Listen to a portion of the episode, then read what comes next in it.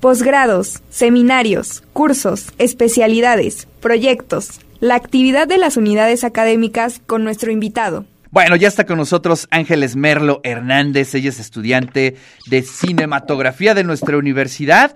Ángeles, qué gusto, ¿cómo estás? Buenos días. Hola, buenos días, bien, gracias.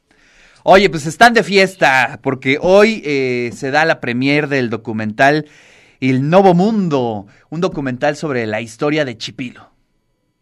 Buenos días, ¿cómo estás? Hola, hola, sí, ya sabes, es complicado el internet aquí en Chipilo, pero ya estamos conectados. Oye, pues de entrada muchas felicidades, gracias por hacernos llegar a la invitación para esta premier.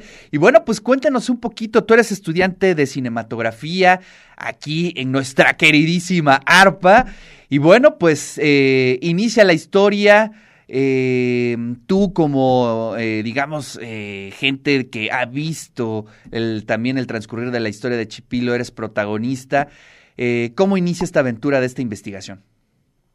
Pues la verdad soy de la primera generación, entonces es complicado, ¿no? Teníamos que buscar un proyecto de titulación, tuvimos varios y al final dije, ¿por qué no hacemos algo de Chipilo? Que es algo que conozco y tenemos como mucha historia pues mi abuelo es de acá, todo el tiempo, pues todas las raíces, ¿no? Desde que no hablamos la misma lengua y ir mezclando todo. Y dijimos, hay muchas versiones, pero nunca buscan como la historia de la gente, ¿no? Solo van a entrevistar y cada quien da como una versión diferente. Y de aquí nació el proyecto. Tardamos año y medio en grabarlo para estar buscando como toda la información que fuera verídica, aunque obviamente tiene algunas cosillas, detalles nuestros, pero sí se intentó ver como desde que inició el viaje, cómo fue la forma de empezar a tener dinero y cómo se ha modificado hasta ahora que se venden más muebles que queso. Claro. un poco interesante eso. Oye, pero eso también es algo muy interesante porque eh, la economía de Chipilo siempre ha sido muy pujante, ¿no? Es decir, siempre están como eh, viendo hacia dónde van las tendencias y ahora también este, se ha convertido en un punto ya de referencia para ir a comer. La comida es excelente en Chipilo. Claro, realmente en Chipilo pues fue gente muy trabajadora desde los inicios. Tuvimos gente que no tenía nada, que dormían en paja, con lodo, y empezaron como a buscar formas de salir adelante. Ahora sí se ha hecho muy viral por la comida, porque pues es una mezcla de comida italiana con mexicana. Claro. O sea, no en cualquier lugar encuentras una lasaña de huitlacoche. Exacto. Entonces, pues como que intentan tener estas cosas. Oye, cuéntanos. Un... Perdón, perdón, sí. te interrumpí, adelante. No, no, no, continúa. Ah, bueno, eh, lo que te iba a preguntar un poquito es eh, sobre la historia de este lugar. ¿Cómo se da? ¿Cómo se da la migración? ¿En qué momento histórico? Se cuenta eso también en el documental, obviamente. Claro, pues aquí habla que en la región de Seusino, Italia, se desbordó un río. Entonces toda esta gente quedó pues sin casa, sin lugares de trabajo y tuvieron que buscar formas. Para eso, en México estaba Porfirio Díaz. Porfirio Díaz siempre fue una persona que estaba metida en la cultura, y quería tener como algunas relaciones eh, estilo las trece colinas inglesas con varios países. Invitó a gente de Francia, de España, del Líbano y a gente de Italia. Cuando reciben esta invitación en Italia, pues buscan quienes quieren venirse a México para tener como una mejor tierra, ayudar con la ganadería y como levantar espacios que estaban abandonados. Claro. Y ahí es cuando llegan a Italia y de varios lugares, no solo de Segusino, te dicen, ah, pues nosotros nos vamos. Y pues para los que habían perdido sus casas les llegó como anillo al dedo. Y llegaron acá con muchísimas ilusiones, pero llegaron a Veracruz. En Veracruz se veía todo hermoso y era otra cosa. Y cuando les dicen, no, no es aquí, es en Puebla, pues sí vieron una tierra seca y sus caras se entristecieron, pero decidieron trabajar. Aunque el frío les ayudó porque les recordaba a cómo era el clima allá. Entonces es como inicia todo este viaje. Qué maravilla, sí, la verdad es que es un capítulo de la historia de Puebla y además de la región que es eh, extraordinaria. Eh, si nosotros lo observamos, ¿no? En la región de Chipilo, eh, junto a Tonancintla, junto a San Andrés Cholula, es decir, hay una conformación cultural eh, creo que única, ¿no? Por un lado, sí, efectivamente, eh, eh, digamos, toda la raíz italiana, segusino, como tú lo comentas, por otro lado la prehispánica, por otro lado la española, es decir, es bien interesante el mosaico, el entorno en donde se da Chipilo, y creo que eso es lo que, y, lo podemos resumir muy bien en lo que tú comentabas, ¿no? En esos platillos que se dan en Chipilo, que muestran pues toda la diversidad cultural que se da en, en esa región. Sí, claro, la verdad es que es una mezcla cultural muy grande desde el nombre, ¿no? O sea, todo el mundo pensaba que chipilo puede ser de un nombre italiano, y claro que no, es una palabra que viene del náhuatl, que significa niño chillón. Entonces, desde ahí empezó como a mezclarse todo. Y en la comida se ha notado más. O sea, los italianos estaban acostumbrados a la pimienta. Cuando llegaron a México, pues la pimienta no era lo que se consumiera. Y empezaron a meter desde ese momento el chile porque daba un sabor pues parecido, como picante que buscaban ellos. Entonces, pues yo creo que desde que llegaron empezó esta mezcla cultural en la comida. De hecho, hay muchas referencias en el documental de la comida, porque siempre hay como cosas. Simplemente el maíz es algo que se conocía en Italia, se utilizaba para la polenta, los sushi, y aquí en México hay. Oye, y, además, este, es interesante también eh, ver cómo pues se ha evolucionado en distintos aspectos, lo comentamos en el aspecto eh, eh, gastronómico, comercial, ahora con los muebles, en torno también a cómo se ha evolucionado de las primeras empresas ahorita, pero también, digamos, culturalmente, hoy en día se han escrito ya novelas, ¿no? Eh, tengo ahí eh, referencias de novelas que se han escrito sobre el lugar, es, cortometrajes, es decir, eh, hay una nueva generación de artistas, de escritores dentro de Chipilo que es muy evidente su presencia. Sí, yo creo que de por sí siempre estuvimos muy metidos en el arte. En Chipilo pues tenemos la Casa Italia, que es donde se va a hacer la premier justo, y pues había como obras de teatro, había talleres, o sea, desde siempre como que teníamos esta inversión al arte. Y pues en este momento ya todos los que estamos dedicados, de hecho en ARPA tuve varias compañeras de Chipilo, entonces creo que siempre como que se buscaba representar lo que era Chipilo, porque nos molestaba ver como cosas que ponían de Chipilo, no sé, los youtubers, que no eran ciertas, ¿no? Al final de cuentas queríamos como que se representara todo y no decir, pues solo es un pueblo de quesos o solo es un pueblo de esto, porque realmente tenemos una mezcla cultural muy rica, que a veces es complicado cuando no eres de aquí, ¿no?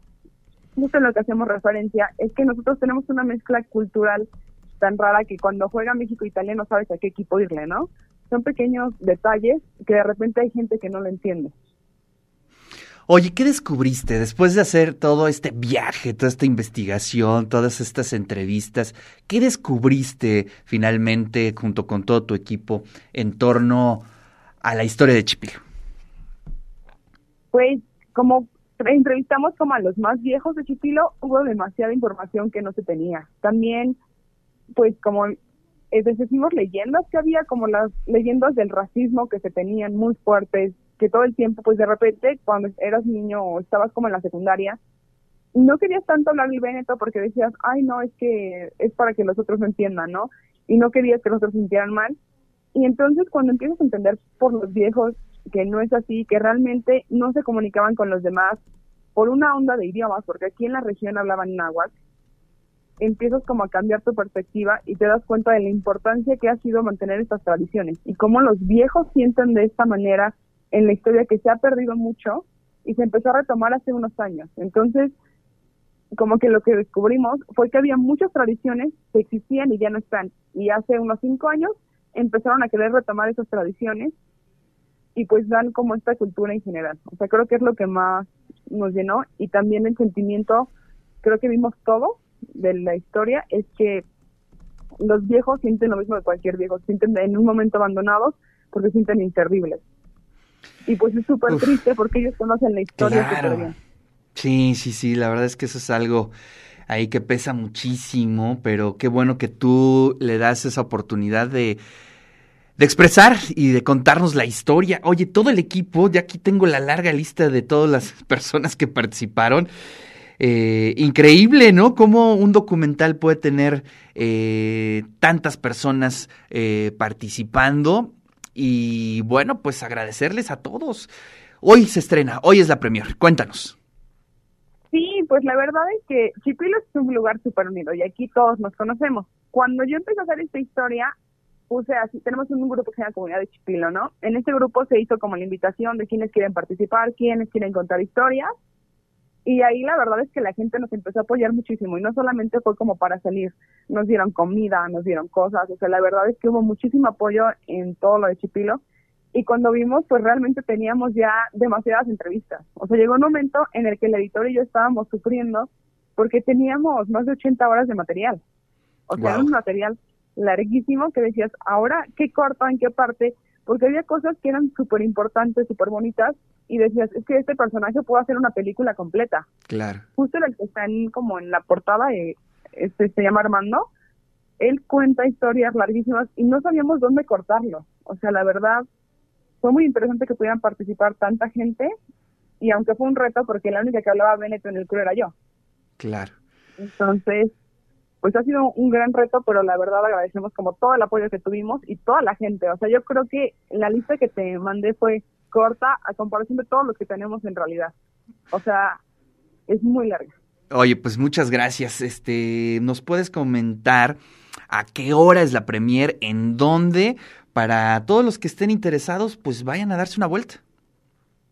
Claro. La premier es a las 6 de la tarde en Casa Italia en Chipilo, justo en el centro de Chipilo, está como en Socalito y ahí hay una, ahí va a ser la sala de proyección. A las 5 de la tarde tenemos como una alfombra roja para fotos y así, y después es la proyección de el video. Oye, pues muchas... Está bien. Pues muchas felicidades, eh. Bueno, este es un buen inicio de tu carrera cinematográfica. Este es tu proyecto con el cual te vas a graduar, por lo que entiendo. Y bueno, pues enhorabuena a ti, a todos los que participaron y por allá nos vemos en punto de las 5 de la tarde, ¿verdad? Pues muchísimas gracias. Ángeles, te mando un fuerte abrazo y felicidades a toda la comunidad de Chipilo. Oye, por aquí hay comentarios, no te vayas Ángeles, te quiero compartir algunos de los comentarios. Dice aquí Federico, me parece que hoy se celebra en Chipilo la quema de la befana. Eh, desgraciadamente el evento ha perdido mucho de su carácter ritual. ¿Sabes algo de ello, Ángeles? Sí, claro. De hecho, justo por eso se hizo el 5 de enero. En el documental también sale la becha befana. Es una historia que se mezcló con la italiana, porque realmente aquí en México, cuando llegaron los italianos, no conocían la befana, le llamaban mantuana, que era una mujer que le robaba los juguetes a los niños.